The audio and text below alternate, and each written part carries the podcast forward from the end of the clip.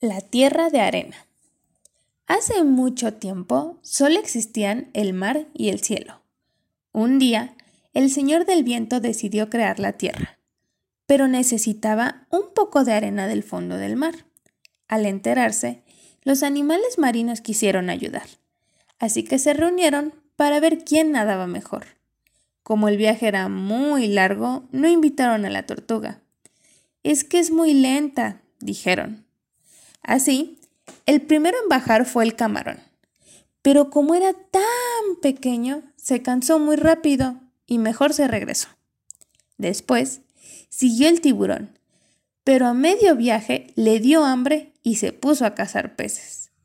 En tercer lugar, bajó el pulpo, solo que se aburrió y prefirió irse a jugar con el calamar.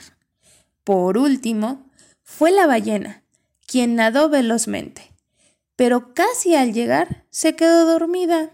Total, que ninguno logró llegar y subieron muy tristes a ver al Señor del Viento.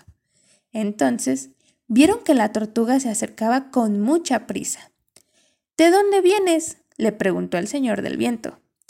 Traía la arena, pero se me cayó, contestó con tristeza.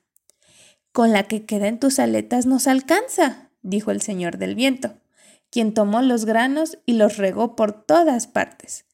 De los granos de arena surgieron las playas, los campos y las montañas. En agradecimiento, el Señor del Viento permitió que la tortuga fuera la primera en pisar la tierra, y desde entonces se le ve por todas partes.